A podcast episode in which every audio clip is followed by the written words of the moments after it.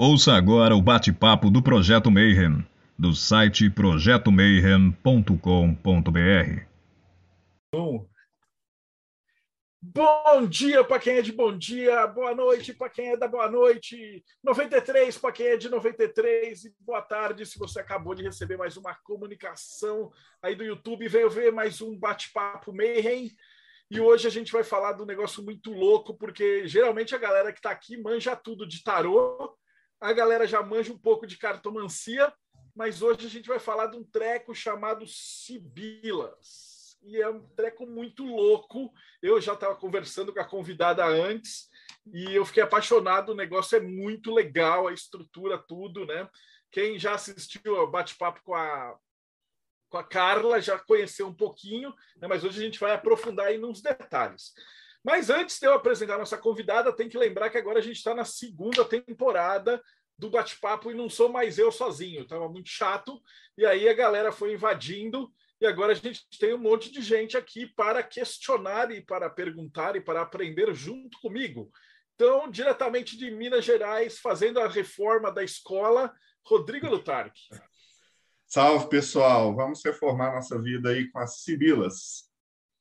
Diretamente dos reinos enoquianos, Ulisses Massad. E aí, galera, hoje mais um assunto para aprender. Eu nunca ouvi falar em Sibilas. Vamos ver. Dos reinos sombrios do Morte Súbita, Tiago Tamussauskas. Boa noite, pessoal. Vou aproveitar para ver o futuro. Vamos ver como é que vai terminar essa guerra que começou hoje. E da Eclésia Babylon, Thales Azevedo. 93, galera. Hoje o papo promete, hein? E diretamente do Japão, nosso correspondente Mayhem aos pés do Monte Fuji, Robson Belli. Kombawa! Olá, pessoal. Vamos aprender um pouco sobre baralho italiano. Porque apesar do meu nome ser italiano, eu estou aqui no Japão e estou ansioso para conhecer um pouco mais das Sibilas da Itália.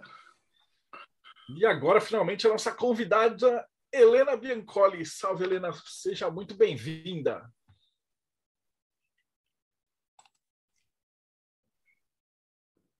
Boa noite, gente. Tudo bom? Muito prazer estar aqui com vocês. Muito obrigada pelo convite, Marcelo. Muito obrigada aí por vocês estarem aqui presente. Meu nome é Helene Bianconi, para quem não me conhece, e vamos hoje conhecer um pouco mais sobre um dos sistemas de cartomancia italiana. No caso, hoje eu vou apresentar para vocês o Vera Sibila Italiana. Tá, mas antes do Vera Sibila Italiana, você, como você já conhece aqui o podcast, hoje tem muita gente que está vindo que, que não conhecia a gente mas a gente sempre passa aí um pinga-fogo antes, que a gente quer saber de onde você veio, para onde você vai, né? Estava pequenininha, estava lá na igreja, estava tudo certinho, estava com a hóstia encaminhada para a vida, aí de repente aí está na Eclésia Babylon, tirando sibilas e mexendo com cartomancia e tal, né? Como é que aconteceu isso? Onde é que foi perdido? Não, gente, ó, eu não tô na eclésia, eu tenho muitos amigos que são, nunca diga nunca, né? Claro, respeito muito a Eclésia, amo o trabalho da Eclésia Babylon, mas eu estou é, nesse caminho já, no caminho do esoterismo, né, do misticismo também, já fazem 10 anos. E quando a gente estuda né, esse lado da vida, chega um momento que você acaba cruzando com o tarô, chega, você cruza com as cartas e você escolhe seguir nesse caminho ou não. Então eu resolvi me aprofundar. Minha porta de entrada foi o tarô. Até você, Marcelo, já entrevistou meu primeiro professor, que foi o Constantino, né? Então fazem aí oito anos que eu já estou, né, é, imersa nas águas do, das cartas do tarô. Depois do tarô, eu tive a oportunidade de conhecer aí a atmosfera das sibilas, meu professor, quem me ensinou o Vera Sibila italiana, aonde quer que eu vá, eu preciso falar o nome dele, que é o Petrus. O Petrus faleceu em junho de 2021, ano passado, de Covid. E foi ele que tinha me ensinado o Vera Sibila italiana. O Petrus ele foi um grande magista também, astrólogo, tarólogo, é, e eu pude conhecer sob a ótica dele. E aí eu dei prosseguimento na Sibila italiana e depois eu me aprofundei em outras Sibilas. E hoje eu estou aqui para mostrar um pouquinho para vocês. Tenho 33 anos, sou de São Paulo, capital. Sou mãe de dois meninos também. E eu, hoje eu posso falar que parte da minha vida é dedicada né, a esse ofício oracular. Fantástico. Então, ó, a palestra é sua. Então, o Rodrigo vai te ajudar com os slides hoje. Então, eu vi que vocês já combinaram aí. Eu não vou fazer mais nada. Fiquem à vontade. Problemas super técnicos tivemos. Obrigada, Rodrigo, aí pelo seu apoio. Rodrigo? Eu aqui, os Illuminati estão sempre tentando derrubar a gente. Quem já acompanha sabe que eles, eles cortam as coisas, somem com o entrevistador, acaba a bateria do celular e tal. A gente já está acostumado. Já São era, né? russos. Gente, eu vou mostrar para vocês aqui uma apresentação inicial, tá? É... Aliás, o, Ô, Rodrigo, eu não vou colocar agora esse slide, não. Se puder tirar, vou dar uma palavrinha antes, sem a gente começar essa apresentação, que eu quero explicar um pouquinho para as pessoas, né, o como que como que é essa estrutura. Quando a gente fala de Sibila, a gente está falando de um sistema, tá? Um sistema de baralhos sibilinos. A, não lembro se foi Ulisses é, que falou, se foi o Tamos Auscas que falou do morte súbita para a gente se comunicar através de Sibila, né? O que, que é Sibila, gente? Sibila é um, um som que emite das cordas vocais que ele veio é proveniente, por exemplo, das cobras. Né? As cobras elas sibilam, é o meio delas se comunicar é sibilando. Né? Isso também está interligado ali do nome Piton, que vem das pitonisas. Então, sibilas e as pitonisas eram quem? Os oráculos vivos. E aí foi dado o nome em homenagem ao baralho de Sibila. Mas quando a gente fala Sibila, quando a gente entra aí nessa parte da cartomancia, nós estamos falando de um sistema.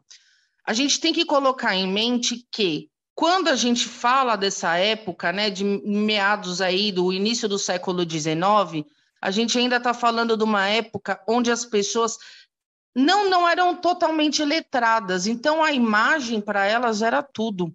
Através das imagens, as pessoas também elas recebiam educação, elas eram sinalizadas através desses símbolos, né? Elas eram ali é, colocadas dentro desse sistema. E tudo começou a ser desenvolvido agora, onde a gente vai ver aqui é, nesses slides que o Rodrigo vai colocar para vocês. Então, as imagens, o que, que, é um baralho sibilino? Ele se comunica, né? Ele é um baralho de conversação. Então, é tudo muito nítido, é tudo muito límpido, é muito fácil de você compreender. O que é difícil não é que ler sibila é um baralho fácil. O difícil é você juntar as peças desse quebra-cabeça e você construir uma narrativa, mas aí é a parte mais gostosa do baralho que tem. Tem aluno meu aqui assistindo hoje e eles podem comprovar quão gostoso é você aprender a ler o Vera Sibila. Por quê? Lógico que quando a gente fala, por exemplo, do, do baralho do Eight, ele vem totalmente figurado, então é fácil de você compreender. Os Sibilas é a mesma coisa. Rodrigo, pode passar para a próxima, por favor.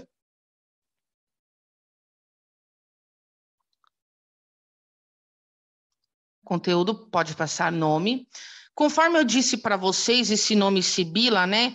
Ele remete a quem? Os oráculos vivos na antiga Grécia e Roma, que eram quem? As mulheres, né? Que através das dos gases emitidos das fendas do solo, através de plantas, de casca de ovo, até mesmo de vísceras, elas faziam previsão, gente. Então, previsão não é exclusividade de, de, de, de, tarô, não é exclusividade de cartas. Por quê? Porque o papel, né, nem ele não existiu desde essa época, ele foi existir depois. Então, as profecias, elas também eram feitas dessa forma. É, e numa linguagem informal, quem eram as sibilas? As sibilas eram numa, numa linguagem mais demonizada, elas eram essas mulheres que eram as feiticeiras, né? Então elas eram bem vistas por um determinado grupo de pessoas, já por outro não. Aqui nós temos um exemplo das sibilas que foram pintadas por Michelangelo na Capela Sistina. Né? Ó, vocês reparam que nas imagens elas têm livros nas mãos, né? Porque ali elas escreviam né, as, as, as visões delas, né? Que chamam os livros sibilinos. Aqui a sacerdotisa de Delfos, ela era mais conhecida, né? Ela era uma pitonisa e ela inalava esses gases aqui que saíam da fenda. Eles falavam que naquela época esses gases eles vinham da serpente Piton, que Deus Apolo ele matou, ele enterrou ali embaixo. Então esses gases ela inalava e dali ela balbuciava. Ela o que essa pitonisa? Ela sibilava a profecia. Por isso que tem as pitonisas, as sibilas também, elas fazem parte desse grupo de mulheres que são os oráculos vivos. Gente, o que, que é um baralho de sibila? Baralho de sibila é um baralho de conversação. Igual eu falei para vocês, quando você pega esse baralho, quando você começa a ler esse baralho, parece que ele fala com você, porque é tudo muito literal. Né? E esse baralho, ele também ele foi difundido como baralho cigano, né? A Carla Souza também, ela produz esse baralho aqui no Brasil. E agora eu vou falar uma coisa para vocês. O que, que tem a ver as sibilas da Grécia e de Roma com esses baralhos? Aí vocês vão rir.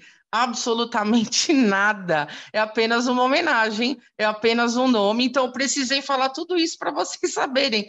Porque sempre quando a gente fala de Sibila, as pessoas falam, ah, Sibila de Delfos, ah, a, a, Sibila é, Eritreia. Não, é apenas o nome. É Aqui é vocês vão. Né?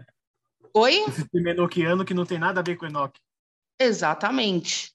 É só um nome, gente. É um nome por quê? Isso é uma jogada de marketing, tá? Aqui vocês vão ver baralhos que estão inclusos na família sibilina, que tem, ó, Della Zingara, Cigani Cartia, Zigornia Varsagicar, tem Gypsy Oracle Cards.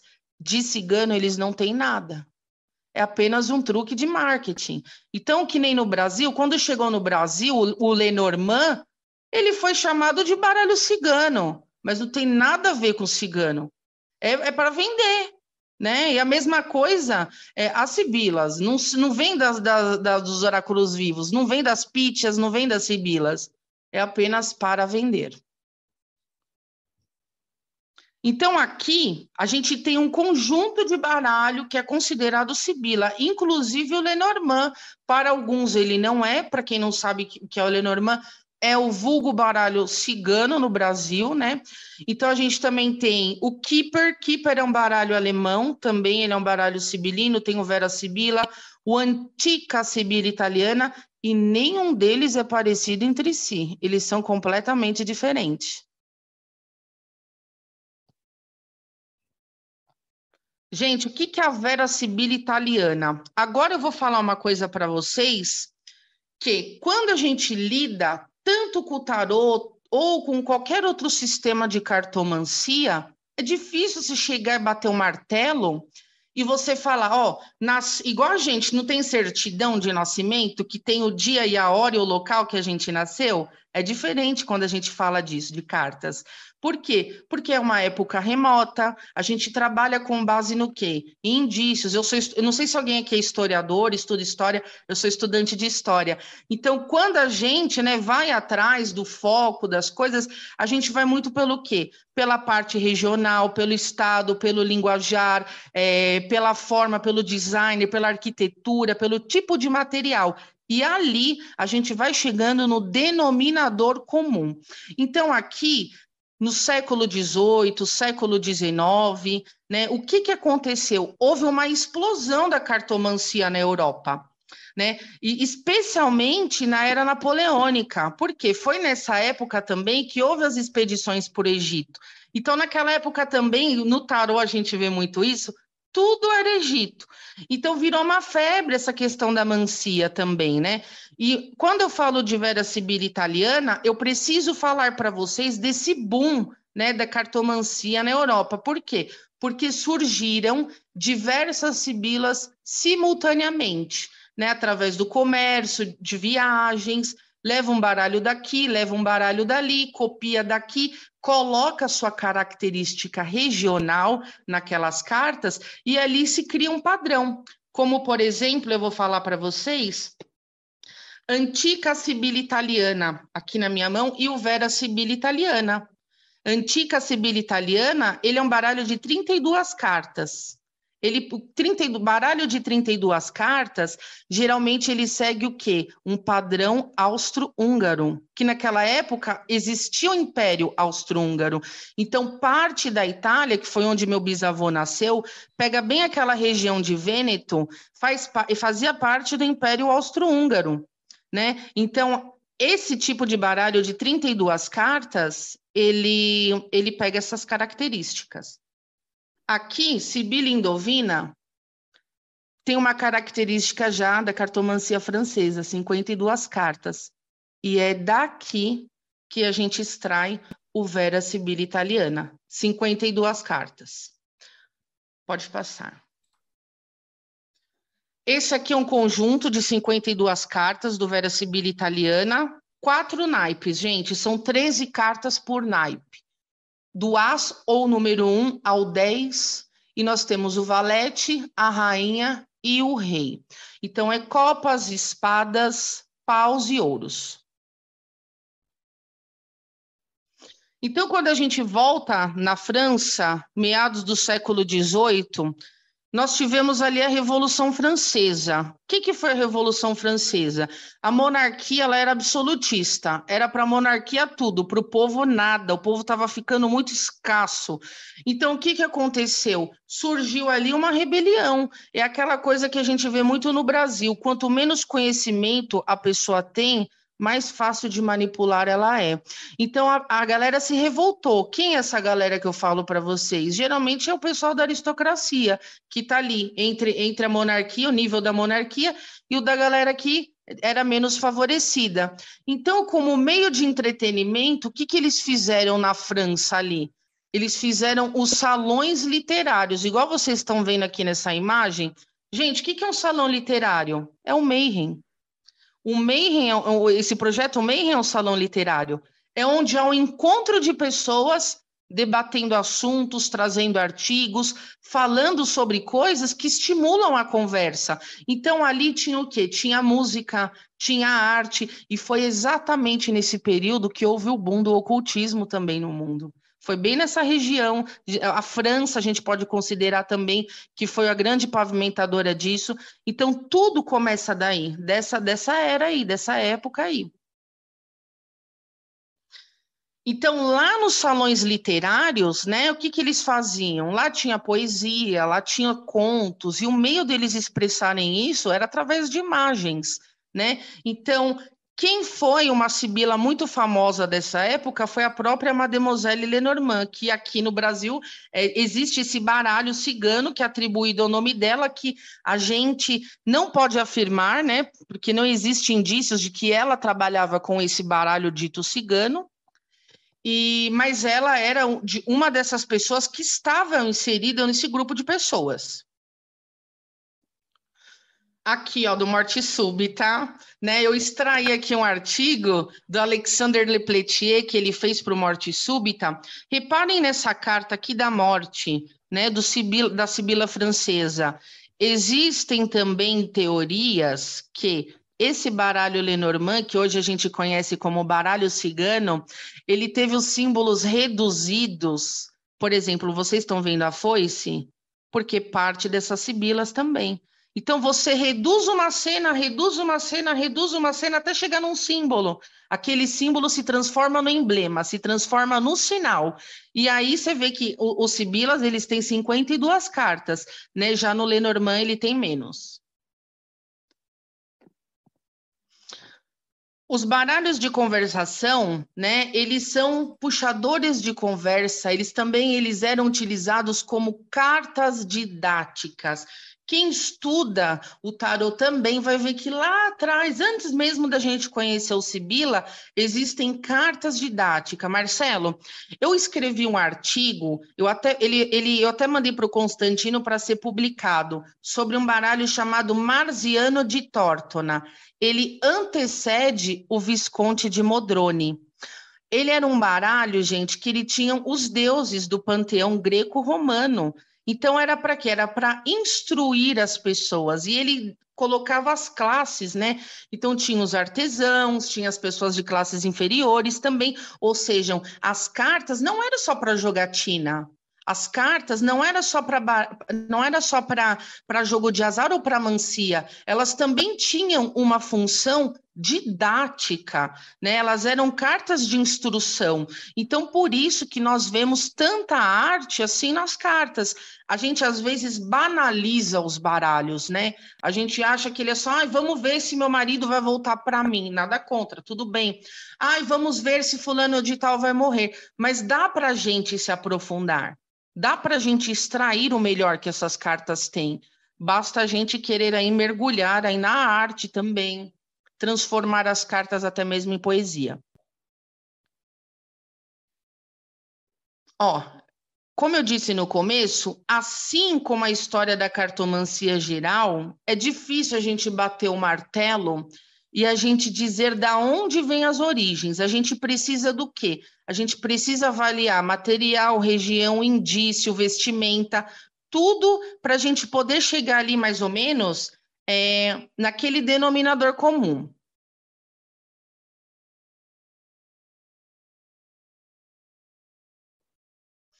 Após o assentamento da, da, cartomancia na França, né, houve essa migração, esse boom aí da cartomancia. E tem uma autora muito legal, eu vou indicar aqui duas autoras depois no final também, para quem quiser conhecer, para ler os livros também, que ela escreveu os livros baseados, né, é, no conhecimento que a avó dela tinha. Então, aqui também é comprovado nesse livro, nessa pesquisa, tem muita gente que não gosta, mas é importante a gente também validar o que essa mulher falou, que a origem do Vera Sibir italiana, ela não é só da Itália, ela também vem desse Império Austro-Húngaro, dessa região aí. Aqui vocês estão vendo esse mapa, infelizmente, né, a gente tem bad news aí, né, mas foi criada essa aliança em 1882, né, para efeito militar, que a gente acaba vendo muito agora. Vocês veem que o passado reflete no presente, né? Que era composto a tríplice aliança pelo Império Alemão, Italiano e Austro-Húngaro. A Alemanha era a antiga Bavária, dali que saiu Lenormand. Era jogo da esperança. Eu tenho até esse baralho aqui, ó. O jogo da esperança. Foi dali que surgiu e depois ele foi para a França, né? E nós temos essas outras sibilas aqui e outros baralhos também dessa região. Dali se espalhou para o continente. Pode passar. O Marcelo, tem o Stuart Kaplan, que também faleceu agora esse ano, né, que era é, o grande head aí da US Games, quem tem baralho da US Games, ele era o dono. Esse baralho aqui de 1805 de Viena era da coleção pessoal do Stuart Kaplan. Ele era composto por 32 cartas, né? E as gravuras, elas eram feitas em cobre e coloridas à mão, tá? Ó, Rodrigo, pode passar para a próxima. A imagem é péssima, mas é o que a gente tem. Pode falar, Marcelo. Tô, tô lembrando Outra agora pra... que você falou do Kaplan. Ele é, assim, a gente estava negociando, ele ia dar entrevista para a gente e ele faleceu. Ai, gente, é, os bons eles se vão, né? É, é incrível. A gente isso. entrevistou o Bert no lugar dele, mas aí o Bert também indicou ele, então a gente estava tudo certinho assim, mas ele agendou né, para dois meses depois, já tinha data, tudo e aí ele faleceu. Foi uma, uma perda assim, irreparável. Gigante. O Bert também ele tem uma sibila, sibila do coração, é sensacional. Esse baralho de, de cartomancia de 1840, né, também é da coleção do Kaplan. é, agora eu quero que vocês reparem nessa primeira carta aqui, ó, para vocês verem a diferença, né? Como muda, as coisas mudam ao decorrer do tempo. A gente está falando aqui de mais ou menos 40 anos. Olha essa primeira, é um cesto. Esse cesto aqui é, é onde eu coloco o bebê. Agora, Rodrigo, por gentileza, volta. Ó, tem um outro berço aqui, ó. Vocês estão vendo? Na quarta carta, na fileira de baixo. Como muda? São esses indícios aí que a gente começa a analisar mais ou menos a época, é, da onde que é também. Pode passar para frente. Mais uma, Nesse por período favor. elas não eram numeradas na nada, né? Elas tinham só uma imagem e um desenho. Só uma imagem, mas a gente vai chegar lá. A gente está chegando que eu vou mostrar a estrutura para vocês. Esse tipo de mobília aqui chama Biedermeier. O que, que isso significa? É, uma, é um tipo de decoração minimalista, porque isso para eles na época era uma afronta, era uma afronta. Para a gente é luxuoso, né? Você vê que a madeira naquela. Desculpa, falei falar um palavrão. Naqueles MDF que a gente compra hoje, que você sentou, desmanchou, né? Você vê que é coisa boa. Eu até estava brincando com os meus alunos em aula, que hoje, para você ter um antiquário desse, você tem que ir na loja e vem com 300 espíritos junto. Então, você faz uma limpeza aí no negócio, porque vem 300 espíritos, já está lá sentado junto. Então, esse estilo aqui, Berdemeyer, ele também ele foi considerado a, a criação desse estilo como uma afronta, né, a essa essa monarquia, esses luxos que eram impostos na época, vai entender, eu não consigo entender como eles podem fazer uma revolução através do designer, mas isso existe. Pode passar. Então, vocês vendo aqui, ó, esse estilo Biedermeier, ele presente nos Vera Sibilas, ó, Vera Sibila italiana, né? Você vê que interessante? Repara na mesa, repara na cadeira, isso aqui é sensacional. Então, a gente consegue aí fazer a datação, o estilo, de onde é, da região que é proveniente também, e as heranças que vêm por causa dos móveis. E aí a gente vai, vai se questionar, pô, mas é Biedermeier, é alemão, para vocês verem como um baralho, ele viaja, ele transita, ele é enriquecido com a cultura local, mas ele é enriquecido de um jeito que você não anula, né? Não anula o histórico anterior. Você não substitui, você agrega, você acrescenta. Por quê? Os móveis são de Biedermeier, são alemão, alemães. Ai, gente, ai, fico nervosa, não consigo nem falar. Mas as roupas são italianas. Então você vê que é surpreendente. Pode passar para a próxima. Mas aqui, ó, esse baralho aqui, ele se chama Sibila della Zingara. Ele é uma releitura do Vera Sibila italiana com obra de arte. E os móveis são iguais, Bedermeier também. Agora, Marcela, a gente vai entrar nessa questão da numeração, a estrutura do Vera Sibila. Vocês viram que lá em meados de 1800, quando começou a ser é, moldado esses baralhos de conversação, não tinha numeração, né? tinha a imagem. Então, agora a gente vai começar a ver né, a, um pouquinho mais dessas mudanças que foram feitas. Esse aqui, Sibila original, ele começou a ser montado em 1850, mas ele foi impresso em 1890. Marcela Carla Souza, ela fez, ela replicou aqui no Brasil. Então, lá no Falando Lenormandês, eu vou fazer um jabá. Quem quiser, eu tenho um cupom de desconto, é só me chamar que vocês conseguem. Pela Carla Souza, ela cedeu para a gente isso. E esse aqui é um Sibila original de Latanzio Lamperti, tá? De Milão. Um baralho cuja estrutura é a mais antiga em perfeitas condições. E também foi lá pelo Il Meneghello, que também faleceu esse ano, que era um, um designer artesanal de cartas, mais uma pessoa com talento que se foi. São pessoas que o tempo acaba não trazendo mais de volta. Então, esse em pezinho aqui é o da Carla Souza. Esse que tem a carta da borboleta, da leveza, é o do Meneghello, do Oswaldo. Pode passar para a próxima. Essa Sibila original, eu vou mostrar para vocês uma coisa.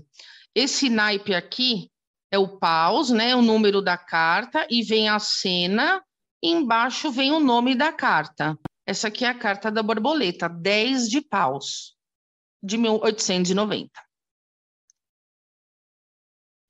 Diogo Perendovino, jogo para adivinhação, né? Ele teve três fases aí. Darmanino. Armanino, gente, é como se fosse uma Copag no Brasil, tá?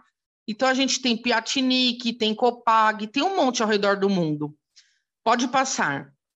Helene, desculpa, Mais uma aquele edição. foi o primeiro que teve numeração, então. Digamos que sim. Quando se trata de Vera Sibila italiana, sim. Perfeito. E eu acho que você tinha comentado que nem todos os outros sibilas vão seguir ne- necessariamente essa mesma numeração, né? Exatamente. Não, é, eu vou mostrar para vocês que no Vera Sibila, ainda dentro desse sistema, existem algumas pequenas diferenças. Mas quando a gente fala de Sibila, no Sibila total, Sibila húngara, Sibila francesa, não, não há é, similaridade nessa questão de numeração, não, tá? Perfeito. Dentro do sistema Vera Sibila, há diferença, que dirá nos demais. E não tem nenhuma correlação com o tarô, né? Porque em 1925 já tinha o, o Rider Waite publicado. Já, já tinha Porque, por e exemplo, não 10 tem. de bastões, ele é o, o cara carregando um monte de pau, e outro é uma borboleta. Então, obviamente, eles não têm nada a ver um com o outro. Nada a ver, Marcelo. E eu vou falar para você. Eu já vi gente lendo Vera Sibila como se estivesse lendo tarô. Não tem absolutamente nada a ver. acredito. E não dá para seguir também a estrutura elemental, tá? Falar que copas é água. Dá assim, porque a gente sabe que envolve emoção, sentimento, familiaridade, foro íntimo. Se você for seguir por essa linha, dá. Mas, quando chega, por exemplo, num Lenormand, não tem nada a ver. Eu acho Muda. um detalhe interessante, até comentando que você comentou dos salões, né? Tudo isso é 1820, é, é antes até para a galera que estiver assistindo, que for lembrar, por exemplo, do Josephine Peladan, dos salões de Rosa Cruzes, isso só vai acontecer 30, 40 anos depois, né? Então é, é o negócio é bem é, é o iníciozinho de toda aquela loucura esotérica, né, do século XIX, né? Você vê, né? É o Thales, né, Thales? É que eu não tô vendo sua Isso. fotinha, porque tá pequenininha. Thales, você vê que interessante? Todo esse fervor começa da mancia de tudo começa por aí. É, Começa nesse século, né? Começa por aí. Aqui, por exemplo, não é paus, é fiore. Fiore é flores, é trevos, é paus. Então, quando vocês verem a letra F, é o naipe de paus. Então, nem sempre ele vai vir aqui com o símbolo do naipe. Ele vai vir com a letra F, né? Esses números em cima a gente não tem comprovação, mas supostamente já eram os números de loteria. Por quê? Porque com Sibila ele tem número de loteria. Então dá para você tirar e jogar. Eu já joguei para muitas pessoas. Tem um amigo aqui que eu não sei se ele entrou, Adriano, ele fez o jogo na Mega da Virada. Ele, ele acertou uma quadra com Vera Sibila. Sensacional. Eu acredito, minha mãe já ganhou na loteria, então é só postar, gente. Ó, aqui, então vocês veem que tem o Emeneu, por exemplo, aqui a gente já vê nessa primeira carta que é um deus grego, um deus menor da Grécia, né? Deus do casamento, das uniões, dos enlaces. Então aqui, nesse, nesse jogo para adivinhação, já muda um pouco, já tem inclusão de outros elementos. Rodrigo, pode passar. Chegamos no Sibila de la Zingara. Tem aluno meu que chega para mim e fala: Eu não tenho Sibila italiano, eu posso comprar o Sibila de la Zingara? Se for para aprender inicialmente, eu não indico. E aí vocês vão ver na próxima imagem o porquê. Carla Souza também, ela fez. É um baralho interessantíssimo. Quem gosta de Sibila é bom ter na estante. Por quê? Que eu não indico para quem está começando. Porque ele não tem número. É só o nome. E aqui, essa carta aqui, ela é uma obra de arte, George Frederick Watts, de 1886. E, Rodrigo, passa para frente, por favor. Pode, aliás, pode voltar. Eu vou explicar para. Eu achei que eu tinha colocado aqui nesse slide, mas eu não coloquei. Um para frente, por gentileza. Por quê? Porque no Vera Sibila italiano, esse é o Sibila della Zingara, é uma releitura do Vera Sibila italiana com obra de arte. A carta da esperança é diferente. É uma mulher segurando uma âncora. A âncora, além dela ser um símbolo de fé, antigamente, dependendo da região que a pessoa morava, ainda não, não era uma cidade cristã. Então, eles não podiam usar a cruz como símbolo, senão eles eram perseguidos. E o símbolo do cristianismo era uma âncora. Então, aqui, essa carta da esperança, ela tem uma passagem bíblica né, de São Marcos que fala sobre isso, sobre a fé. Pode passar para a próxima. Aqui, na edição Parini Vanoni, de 1944, aí já começa a ser colocado é, os números de loteria. O número de loteria italiana é de 1 a 90. Então, nas laterais, a gente tem. Vocês também podem ver aqui, ó, é, quem, quem aqui entende de tarô sabe que no dois de ouros vem ali o nome da gráfica, né? Vem o nome da, da, do lugar que fez a impressão do baralho. Aqui, geralmente, é no dois de ouros. Vocês estão vendo o que aqui? Que é quadri. Quadri, quadrado, diamante, losango, é ouro, tá? E aí vem o carimbo da editora aqui no meio. Então, a maioria das cartas da carta, o nome dessa carta aqui é a carta da carta, ela vem aqui com esse emblema também. Ou, né, também no, quando a gente fala de jogo, de tarô, de ais de espadas, eles vinham carimbados também com o carimbo do tributo, que você pagava para poder vender, porque saía muito. Para vocês terem noção, esses baralhos é vendido em tabacaria. Copagzão da vida. Edição de Moreale, né, de 1967. Também foi uma edição impressa aqui, ó, Pode passar, Rodrigo, por favor. Aqui já foi inserido o quê? Palavra-chave, carta da leteira, né? E aí vem as últimas edições, por exemplo, Carla Souza também coloca, né? É, essas palavras-chave nos baralhos. Estrutura do baralho, adaptado para baralho italiano, gente, copas é cuore. Então o símbolo é o C, que é, é, é corações. Paus é trevos, flores, né? Fiore, letra F, losango, quadrado, quadre, que. E aqui tem ponta de lança, espadas, né? Que é pique, letra P. Aí quem gosta de churrasco vai gostar disso aqui. Pique e picanha têm a mesma derivação etimológica. Desculpa, gente, meu filho chegou. Bom dia, meu amor. É, pique e picanha têm a mesma derivação etimológica. Por quê? Porque aonde extrai a picanha do animal é aonde eles lançavam essa ponta de lança, essa lança, e pegava nessa região quando fazia a caça. Então, dali vem a palavra pique e palavra picanha, que é ponta de lança. Você vê que até o símbolo, né? O símbolo, ele também ele é uma ponta de lança. Pronto, Rodrigo. Pode. É, Cuor e Copas, ó. Quando a gente fala desse naipe, aí pode fechar, Rodrigo, que aí eu vou explicar um pouquinho mais para você. Aliás, pode passar para frente, não fecha não.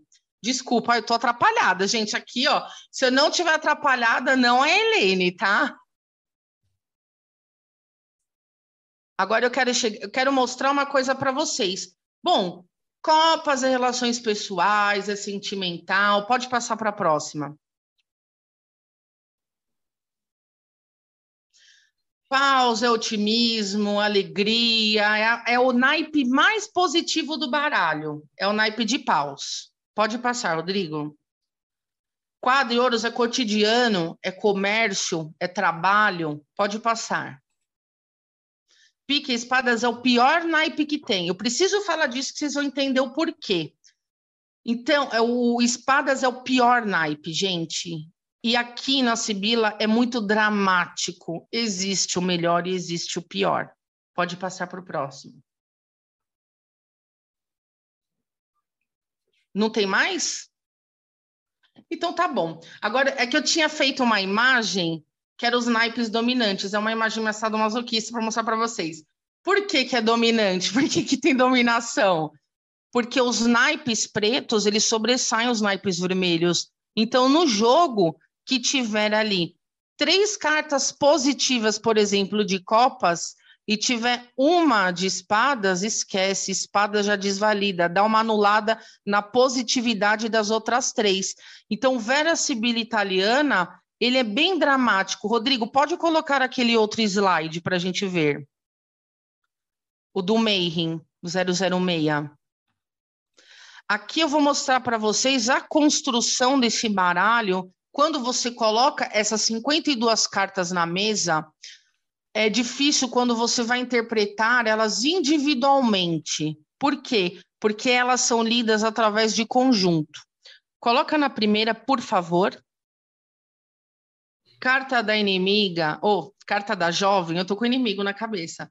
Carta da jovem, ela tá olhando para um lado e ela discretamente ela aponta para o outro. Então essas cartas que ficam ao redor, elas falam muito sobre a situação. Então, a gente tem que analisar tanto a carta que vem antes, quanto a carta que vem depois. Pode passar para a próxima, Rodrigo. São só exemplos, Helene. gente. Se eu for colocar o baralho inteiro. Helene, deixa eu fazer uma pergunta.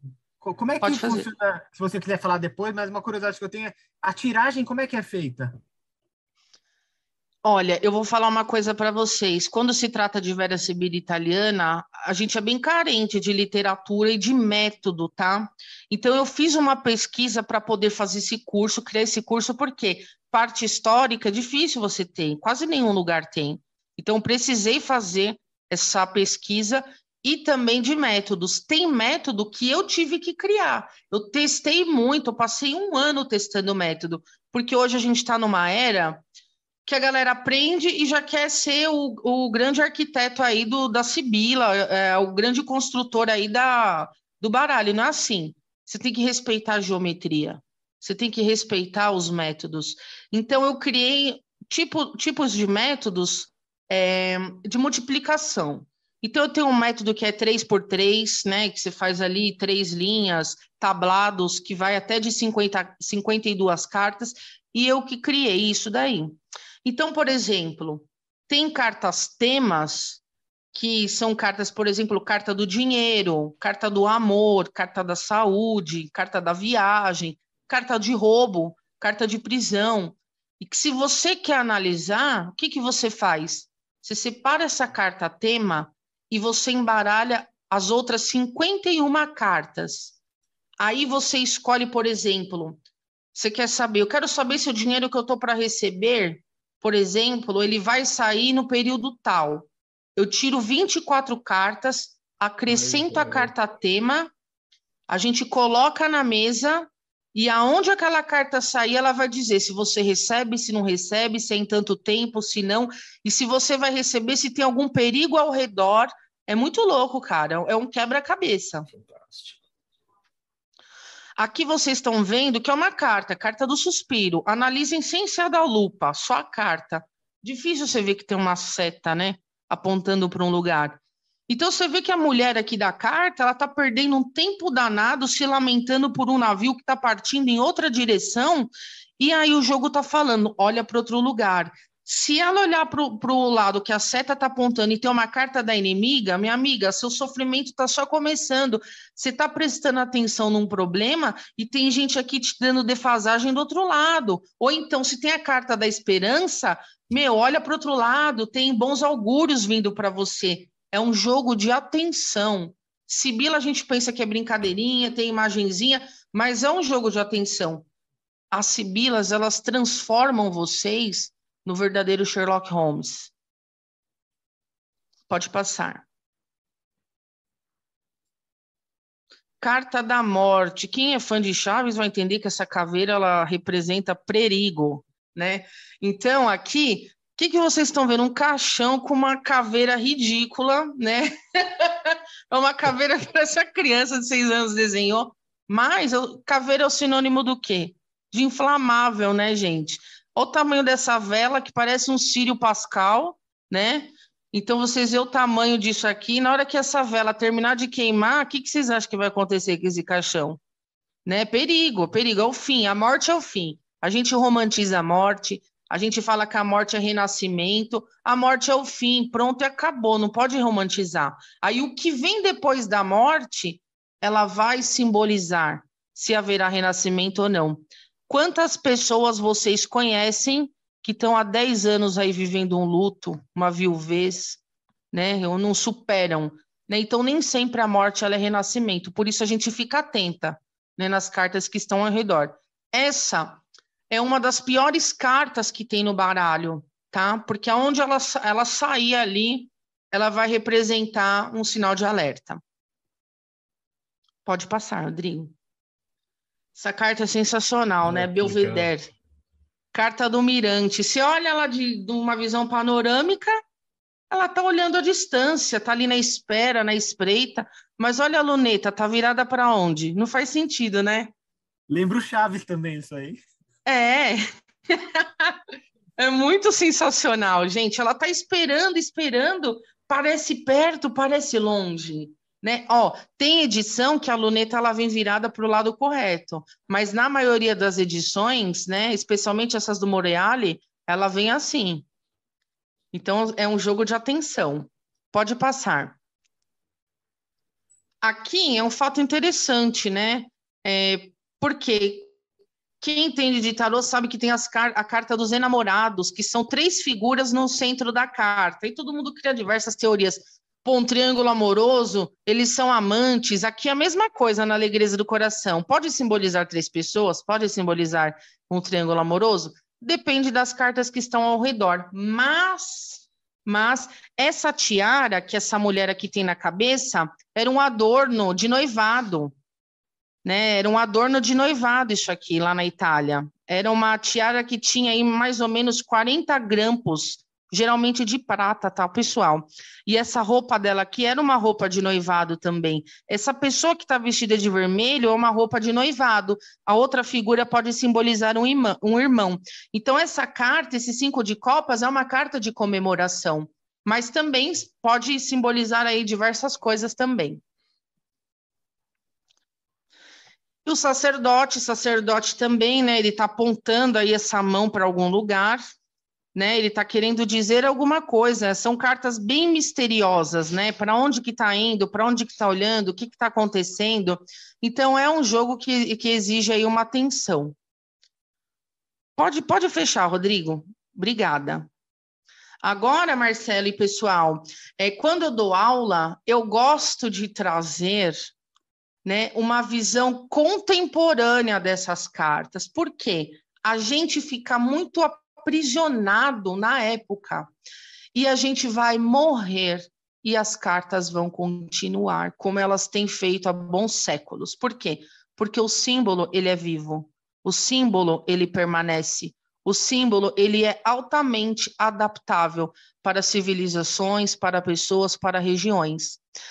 É, Marcelo, eu vou entrar no assunto agora, que eu vou até citar Mirta. Mirta Herrera, ela foi minha professora de café-mancia e tácio-mancia. Café-mancia é borra de café. Tácio-mancia, leitura de folhas de chá, né? China, ali já vai para a China. E aí, o que, que acontece? Eu aprendi muito essa questão do símbolo ali. Por quê? Porque quando você lê cartas, o símbolo ele já vem pré-definido você só basta você abrir o seu HD e criar a narrativa de acordo com a realidade do seu consulente ou a sua mesmo. Ou, por exemplo, igual você falou, que abriu para a guerra, a gente adapta para aquilo. Agora, na Café Almancia é diferente. Por quê? Não tem símbolo pré-definido. O símbolo ele vai se criar na borra.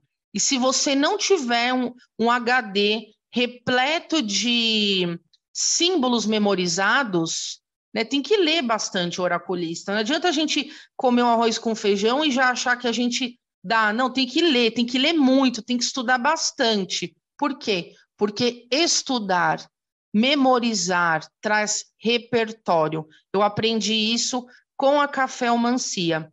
Então, por exemplo, existe ali uma carta do cachorro, que é fidelidade. Para a gente, é fidelidade, é o melhor amigo do homem. No Vietnã pode ser um banquete.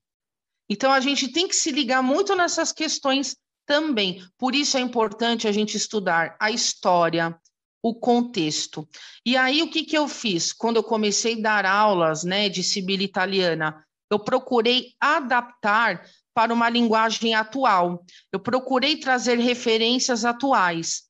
Rodrigo, eu vou pedir uma gentileza para você. Antes de você compartilhar a tela, você vai abrir o slide do naipe de espadas e você, por favor, vai lá na rainha de na rainha de espadas, que é a carta da inimiga. Por favor. E aí você abre para a gente dar uma olhada. Então, que nem eu falei para vocês, né? Eu abri, a gente viu ali a carta do caixão. O, quando eu dou a aula de, do naipe de espadas, eu trago essa memória até mesmo do Chaves. Pô, essa carta ela indica o quê? Ela indica perigo, né? Por quê? Porque fica fácil da pessoa compreender. Né? Então, quando chega um aluno para mim, eu não estou conseguindo, professora, interpretar esse jogo. Você lembra da referência? Né? Então, com a referência você consegue. Então, eu trago a referência do quê? De Game of Thrones, eu, eu trago referência dos Friends, um monte de referência. E a Rainha Elizabeth é que eu mais uso. Olha aqui, gente. Essa aqui é a carta da Rainha de Espadas. E na literatura, né, da cartomancia, na maioria dos baralhos, Assim como o rei de ouros, ele é simbolizado por um homem do Oriente, um comerciante, um vendedor de tecidos, na cartomancia geralmente o rei de ouros ele é um homem de outro lugar, né? E não, não seria diferente no Vera Sibila italiana, o rei de ouros ele é, ele é representado por um homem árabe, um vendedor de tecidos. Aqui a rainha de espadas, ela é o quê? Ela é uma mulher que ela é amargurada. Em cima dessa amargura dela, ela vai agir de má fé com outras pessoas. Então, que nem eu coloquei aqui, o foco é uma traição, é uma punhalada. Ela tem um punhal na mão, que é o símbolo do naipe, e ela tem ali é, cobra não, aqui é uma máscara, né? Eu coloquei cobra do, do inimigo. Mas do latim tem a frase: Você deve morrer para que eu possa viver. É uma carta que também fala de intriga. Rodrigo, pode passar para a próxima. Para baixo. Aí eu representei para quem? Para os meus alunos? Quem que eu coloquei como representação? Vocês estão conseguindo ver? Não. Rodrigo Tessalonicenses capítulo 22. Por favor. É, você quer que eu coloque o que aqui? Na Nazaré, na Nazaré, embaixo. Embaixo na, no slide 27. Tá. Esse está aparecendo? Não. Não? Não. Então, deixa eu tirar da exposição aqui e tentar colocar de novo. E aí, eu acho, gente, essa, esse tipo de, Aí, a Rainha de Espadas é quem? Quem vê novela sabe que é Nazaré Tedesco, que é a mulher que empurra os caras da escada, que rouba bebê, que está sempre aí nesse disfarce, né, para agir de má fé. Então é legal a gente trazer aí uma linguagem contemporânea, né, quando a gente fala de coisas tão antigas como tarô, como sibila, como cartomancia. Pode fechar, Rodrigo. Muito obrigada, viu? E aí, praticamente é isso. Tem mais, né? Mas aí vocês vê a aula. Essa daí eu não faço a menor ideia de quem seja essa mulher. Eu acho que ela é aquela daquele meme, não é? Que tem fazendo um monte de cálculo. É, exato, ela está calculando, é ela é calculista. Eu, eu, é, porque pego. a gente, quando a gente fala de naipe de espadas, é um naipe de estratégia, elemento ar. É um naipe que exige, exige da pessoa esse cálculo. Você não sei se dá mal, né?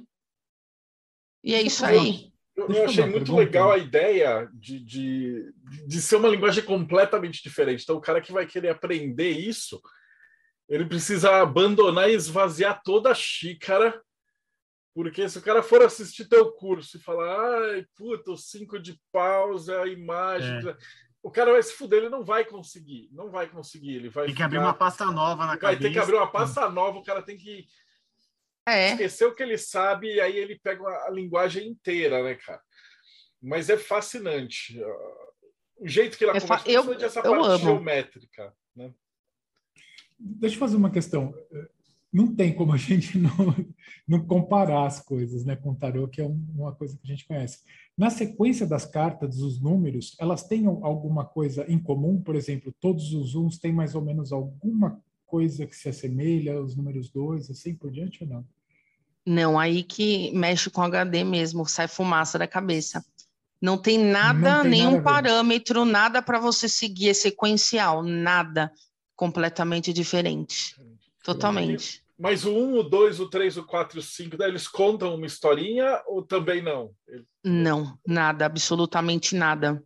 Fantástico. Ó, então ele é pela tem, geometria tem, mesmo da é, parada. É, tem cartas ali, por exemplo, que falam né, dos deuses. Então tem Eros, né, tem a deusa Fortuna, né, que eu até cultuo deusa Fortuna. Hoje, inclusive, é um dia né, de cultuar Júpiter, Fortuna também. E tem esses deuses também ali inseridos, né? No naipe de. Aí, ó, o Robson mostrou. Deusa Fortuna. Eu recebo. então, existem deuses também no Vera Sibila, né? Então, tem Eros, que é a carta do amor. Tem Deusa Fortuna, né? Que é a carta do destino, dos bons augúrios, da prosperidade também.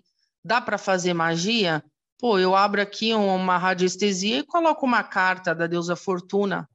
Por que não? Né?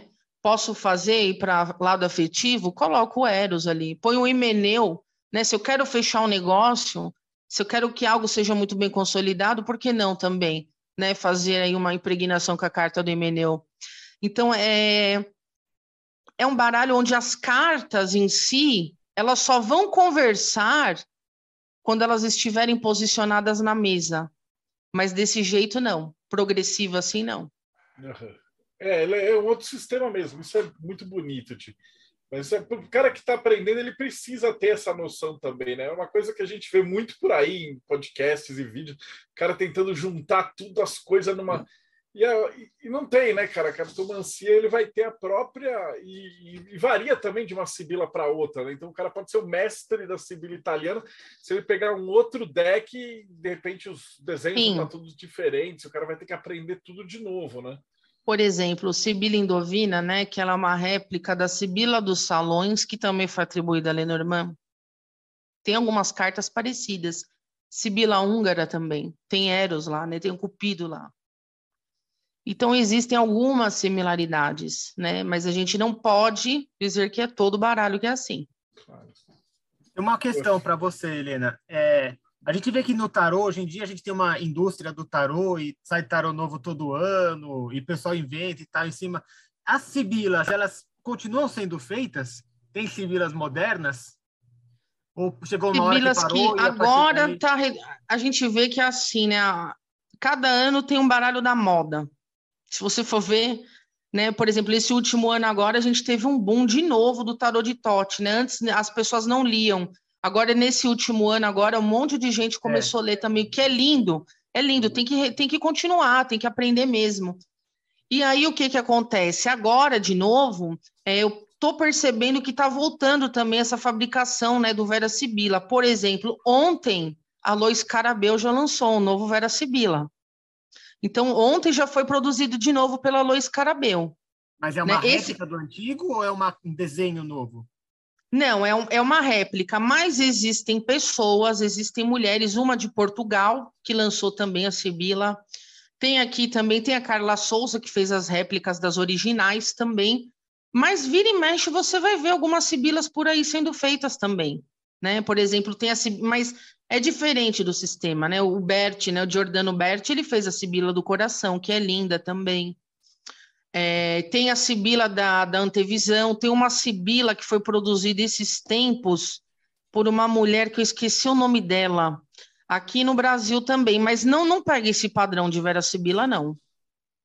Cada um, Deixa cada empresa tem a sua, sua própria prática, né? É porque a gente está perguntando, a questão, por exemplo, no tarô, se você pega um tarô genérico, faz, eu comprei, ganhei de amigo secreto, o cara nunca viu. Você abre um tarô, você sabe que aquela, aquele três de paus é uma coisa, né? E mesmo quando o cara desenha, ele vai um pouquinho pela escola do, do, do Crowley, pela escola do Rider-Waite e tal. É, existem escolas que têm várias, vários artistas que fazem os desenhos da mesmo naipe. É, é, existem, né? Quantas escolas diferentes teriam de Sibila, mais ou menos? Ó, isso que eu apresentei para vocês, a gente pode chamar de escolas. A escola do Vera Sibila italiana é um padrão.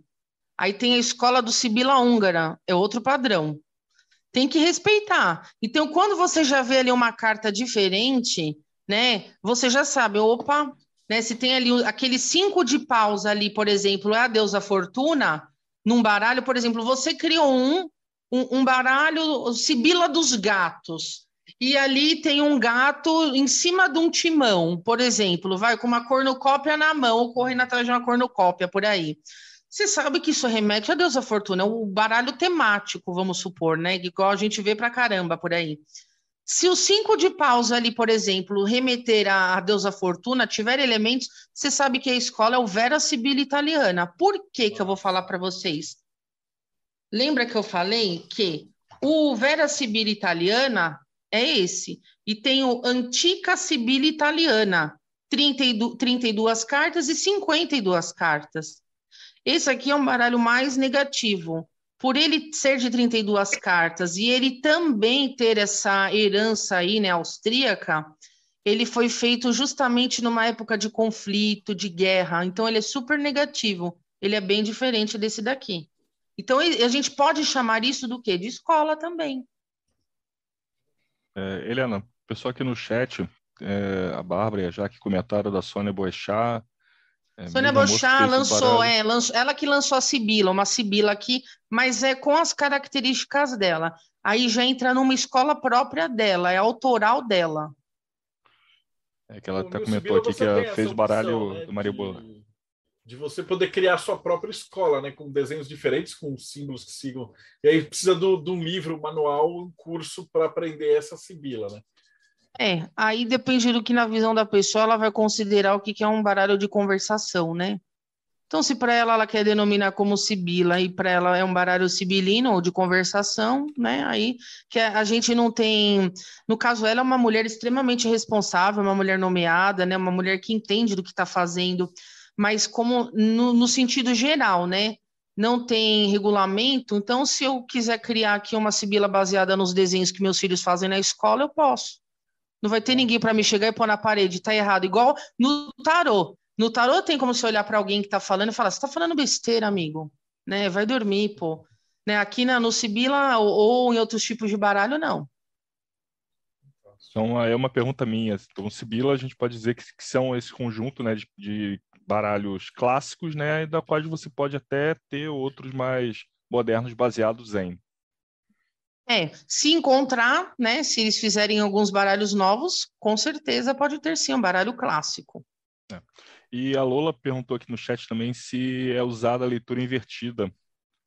Ótima pergunta. É um baralho de 52 cartas, mas passa a ter o quê? 104 significados, porque invertida a gente usa também. No tarô, eu detesto usar carta invertida porque atrapalha demais. Mas no Sibila é interessante a gente usar a invertida também.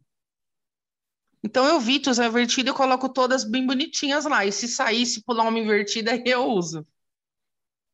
Isso é divertido também, porque se ela está apontando para cima assim, se você inverter, ela aponta para o outro lado também, né? Ótimo, exatamente isso. Na última aula que eu dei, os alunos viram um caso desse, exatamente. É, um, um caso que, se contando a história é, da Sibila, que me veio à mente, assim, não, não, não sei nem se tem relação, aí teria que conhecer, mas já é, são aquelas cartas de loteria mexicana, né, aqueles, Sensacional, tipo tem um bingo. amigo nosso aqui, ó, o Eloy, o Eloy, ele utiliza esse baralho de loteria mexicana, né, ele tá aqui, e faz sentido também, Thales. Inclusive, eu faço muito jogo para loteria, passo para muito cliente esse jogo com esses números que vem aqui, ó, nas laterais do baralho, ó. Eles vêm aqui, ó, de vermelho, ó, nas laterais do baralho. É número de loteria. Como na Itália os números eles vão é, até o 90, então, aqui a gente vai até o 70, o que, que eu faço? A somatória. Na somatória, a gente aposta. Então, tem carta que tem animal, tem pavão, tem cobra, tem leão embutido atrás na carta da esperança, Se a pessoa quer fazer um jogo do bicho, amigo, tá aqui o bicho para você jogar também. Não tenho nada contra, tá, gente? Eles, eles, são completos ou não? O italiano não teria isso. Seria uma ideia de um brasileiro. Exatamente, seria ideia de um brasileiro. Não tem. Não tem o bicho completo porque o jogo do bicho brasileiro ele foi criado com os animais dos zoológicos que tinham aqui. Então é diferente na Itália, né? Então por isso que é uma coisa bem limitada e praticamente cultural brasileira, que aí já entra escola de samba, uma série de coisas aí. Pô, mas é fantástico saber que ele é um, ele é um, ele é um deck oracular coloquial, né? Então o cara pode virar e falar: eu, eu, coloquei os 24, eu não sei quantos bichos são do jogo do bicho. Cadê o Bruno aqui? Mas o cara pode colocar os. O Bruno é o nosso conselheiro daqui do Mayhem de carnaval, jogo do bicho e coisas. Jogar na milhar, na cabeça. Mas é, é muito Cultura legal de ver isso, ele, ele, segue toda essa parada e aí você vai ter diversos tipos de sibila de cada de cada país, de cada região, aí quando migra para outra região, muda a roupa e tal. É fantástico isso. Além de deck, eu, eu amo muito o tarô por conta dele ser esse repositório de história da arte, né? E essas Sim. sibilas são maravilhosas porque você mostrou um móvel. Então ele é, ele é um repositório da história prática da humanidade, né? Da, de Sim. como é um salão. Se for desenhar um sibila hoje, você não vai fazer com os, com os uh, móveis antiquários, da, é. Você vai fazer com os móveis de hoje, de repente. Das da, Casas da Bahia, MDF. Tá. Tinha que fazer uma sibila brasileira com cachorro caramelo, aquele clássico do bar. Exatamente. Ó, e tem a carta do delirante, né? Que são três carapingução na carta lá, enchendo a cara. Então é bem. Pode abrasileirar que vai dar certo, meu. O Bruno acabou de falar 25 animais diferentes, tá tudo certo aí. Poxa, Helena, está faltando agora a pergunta mais importante de todas. Como é que a gente acha você e como é que a gente pode fazer esse curso? Gente, minha nova turma, ela vai ser aberta. Minha nova turma, ela vai ser aberta agora no dia 9 de março, né, de Vera Sibila Italiana. São oito, oito aulas né, onde a gente conta a história, a estrutura, naipe por naipe, e tem aulas de metodologias que não tem, né, por aí, eles não ensinam metodologia, né, quando fala de Vera Sibila, é super escasso. Então, aqui eu criei um sistema voltado para isso, comprovado, onde os alunos eles aprendem, né? Então eu acabo ensinando essas metodologias aí que dá um respaldo, né? Não adianta se aprender na hora de jogar que, que você vai fazer com aquelas cartas? Uhum. Então, tem que ensinar. Também é difícil as pessoas falarem sobre essa parte histórica. No curso tem mais. E as aulas começam no dia 9, agora de março. São oito aulas, dividido em oito aulas. E para me achar no Instagram é helene.bianconi e tem o meu site também, que eu vou colar aqui, ó, no bate-papo para vocês. E fala porque isso aqui também é podcast, a gente está aprendendo. É helene.bianconi no Instagram e no site www.helenebianconi.com. Ok. Helene, e se o cara estiver no YouTube... Não, peraí, Thiago, faltou a última pergunta. Ah, se o cara está no YouTube e está assistindo a gente daqui um ano, então como é que o cara te acha? Esse curso fica gravado? Você faz as turmas ao vivo? É, é Esse curso eu faço as turmas ao vivo, mas como eu tenho pessoas que vão que fazem as aulas comigo e não são daqui, então eu deixo gravado no YouTube, disponibilizo num período de tempo para a pessoa poder estudar. E também ela vai ter a apostila, né? Vai ter o grupo onde eu vou fazer supervisão também. Né? Então, assim, é uma troca bem gostosa. Eu procuro. É, eu sou canceriana, gente, então eu procuro ter essa proximidade com o aluno, né? Para aprender mesmo, para porque depois você sai por aí falando besteira, aprendi com a Helene. Não. Olha, de falar que o chat aqui começou a rodar só de gente elogiando o curso, hein? Ah, gente, Bárbara, olha, Ivan, muito obrigada, Eloy, amo muito Lola, vocês. Ah, vários elogios aqui. Maravilhoso. Então, agora as considerações finais. Alguém tem mais alguma pergunta? Então, vou começar do Japão, de trás para frente. Robson Belli, suas considerações finais. Ela falou muito bem, falou da narrativa da Síbila, que é uma das partes que eu, eu particularmente considero importante. Eu sou tarólogo, eu faço cartomancia também, eu uso a, a síbila dela zingara e achei fantástica a palestra, foi muito interessante mesmo, ela conseguiu discorrer o tema com perfeição. Parabéns. Robson, Muito descobre obrigada, se tem Robson. umas sibilas japonesas aí com aqueles desenhinhos, aquela galerinha andando, deve ser mó massa, né? Existe. Pesquisa aí. Eu uma, mas eu tenho que encontrar aonde ela está na minha caixa de baralhos. E aí, meu amigo, só outro dia. Thales de Azevedo, Eclésia Babylon. Suas considerações e o que, que é a Eclésia Babylon? Ó, eu sei que a Eclésia Babylon lida muito com arte e telema. Podia ver, tem um monte de artista lá fazer aí uma sibila telêmica. Com certeza. Inclusive, uma das pessoas da Eclésia Babylon, que já já está agendado, mês que vem a gente vai ter, que é a Bárbara, ela pô, teceu altos elogios, ela falou assim, cara, assiste a palestra da Helene, que vai ser fantástica, e, pô, não é, não é para mim, assim, pô, achei fantástica a exposição, a explicação, Obrigada. entender esse contexto, pô, maravilhoso. Parabéns, Helene, pô, eu vou até entrar, vou tentar entrar no próximo curso, que eu fiquei muito curioso, é um assunto que realmente eu não conhecia pouco ou quase nada, e para mim foi sensacional. No mais, agradecer e falar para quem estiver assistindo, a Eclésia Babylon é uma comunidade gnóstico-telêmica, e para quem quiser conhecer, a gente tá, tem participado aqui do Boteco Mayhem, para quem quiser conhecer mais, é só entrar no nosso Instagram, que é o 4G Sanctuary, ou no site 4gsanctuary.com. Thales, Rodrigo Lutar. Muito obrigada. Desculpa, Marcelo. Pode falar, Helene. Não, Só- Só vou agradecer, Thales, muito obrigada. É, até o Marcelo errou no começo, achou que eu era da Eclésia, eu não sou, sou de outra ordem, mas eu tenho amigos que são da Eclésia, Bárbara, acompanho o desempenho dela todinho, e eu tenho um carinho enorme pela Eclésia, né? Então, quem estiver assistindo aqui, quiser conhecer a Eclésia Babylon, gente, é, é algo que toca, porque tem muito amor ali, ali tem muito carinho. Né? Então, fica essa, essa dica aí para vocês também. E muito obrigada. Mais uma vez, obrigada, Thales. Obrigada, Bárbara e o Robson também. Maravilhoso. Então, Ulisses, como eu passei do Robson, eu fiz a piada lá do Japão, que na verdade não foi, foi uma curiosidade mesmo. Eu acho que deve ser uma legal, uma, um oráculo de sibilas com aquelas imagens feitas do, do- da arte japonesa medieval e tal. Ia ficar um negócio bem doido, né? Mas e o enoquiano.com.br?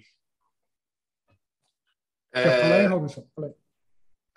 Nós temos um projeto, é um projeto gratuito e livre, onde qualquer pessoa que tem desejo de conhecer mais a magia enoquiana, o, como ela foi desenvolvida, suas várias vertentes, tanto a telêmica quanto neo-enoquiana, da Golden Dawn, quanto a tradicional, nós falamos de tudo lá, de satanismo até anglicanismo do, dentro do- da magia enoquiana.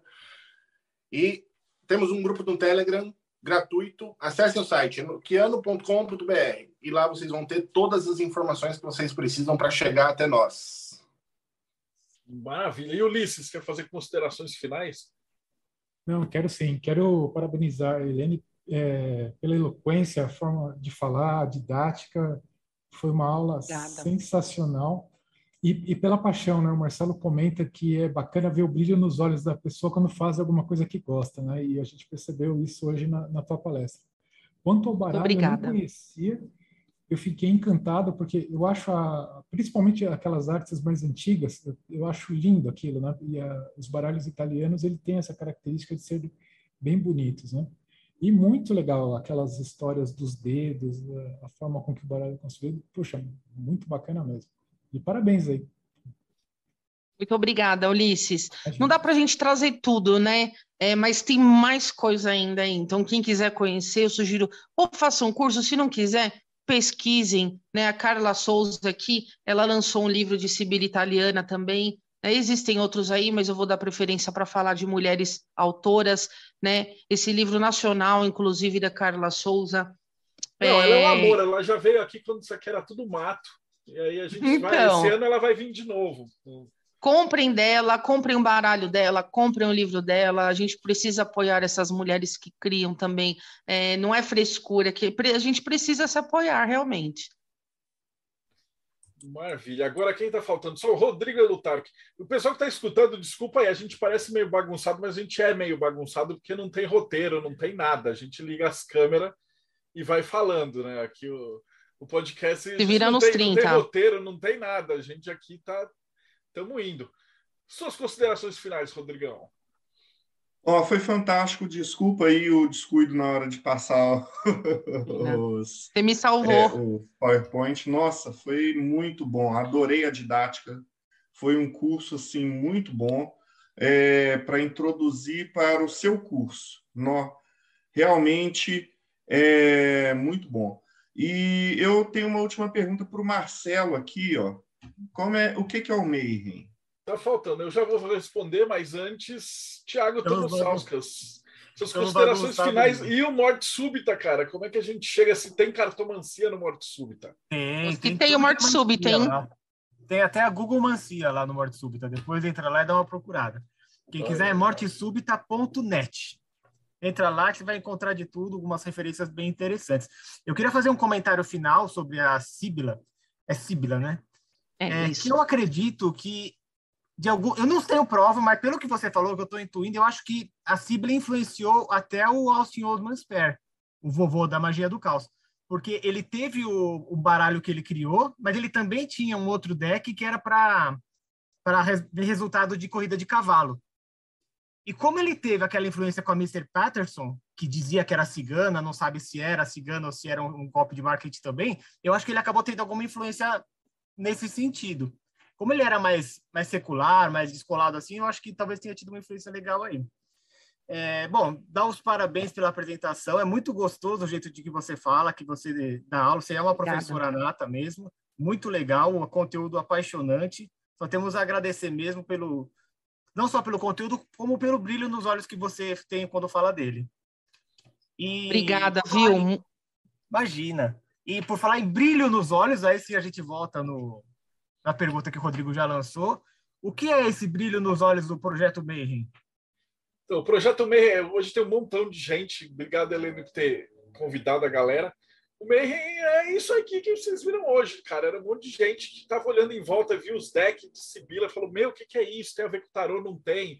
É, Cabala, Telema, o que, que tem a ver espiritualidade, macumba, quimbanda, maçonaria?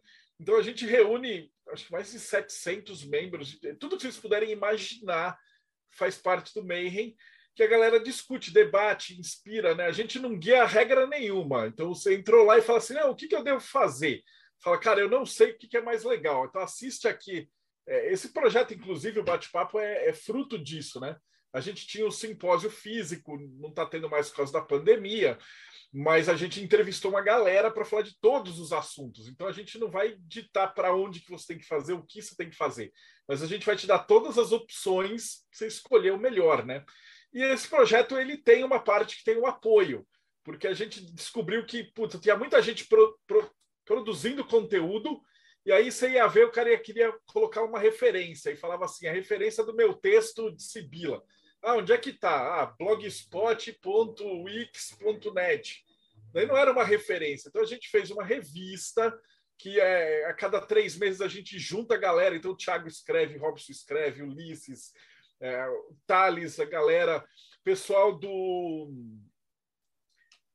do Templo de Het Hero mandou também. Então tem um monte de texto de tudo que vocês puderem imaginar e a gente usa essa grana para produzir esse livro e entregar para os uh, membros, né? Além de pagar o Leonardo que faz a edição do, do áudio do podcast e todas essas paradas todas, né? Então, quem quiser participar, dá uma olhada. É projetomayhem.com.br ou vai direto, é catarse.me barra TDC. É isso aí, galera. Hoje. É igual a Bárbara falou, o projeto Mayhem é o, é o salão literário da atualidade, né? Igual a gente viu aqui no vídeo do Sibila. Cara, é verdade, porque assim, lá não tem nego cagando regra, não tem nego que, tipo, você chegou lá e fala, eu não sei nada, tipo, os caras não vão te zoar. Aí você fala assim, pô, eu gosto disso, disso aqui, de voodoo, de não sei o que. Aí a galera te indica, né? Ou a gente já entrevistou tudo que você puder imaginar, literalmente. Aí fala assim, ó, escuta esse cara. E aí tem as referências, aí a galera busca a própria trilha, né? O Mayhem, ele curte é mostrar para as pessoas qual é a trilha e aí cada um desenvolve a sua verdadeira vontade. Acho que a palavra-chave ali do Mayhem é verdadeira vontade. Pô, Helene, eu só te agradeço de coração, foi sensacional. Obrigadão, galera. Rodrigo Ulisses, Tiagão, Thales, Robson, Brunão. E ah, quem está assistindo a gente agora, não esquece, dá like, segue o canal, a gente está quase com 19 mil. E aí, gente pra caramba, eu não, não, não achei que a gente ia chegar num negócio desse. E a gente se vê aí no próximo Bate-Papo Mayhem.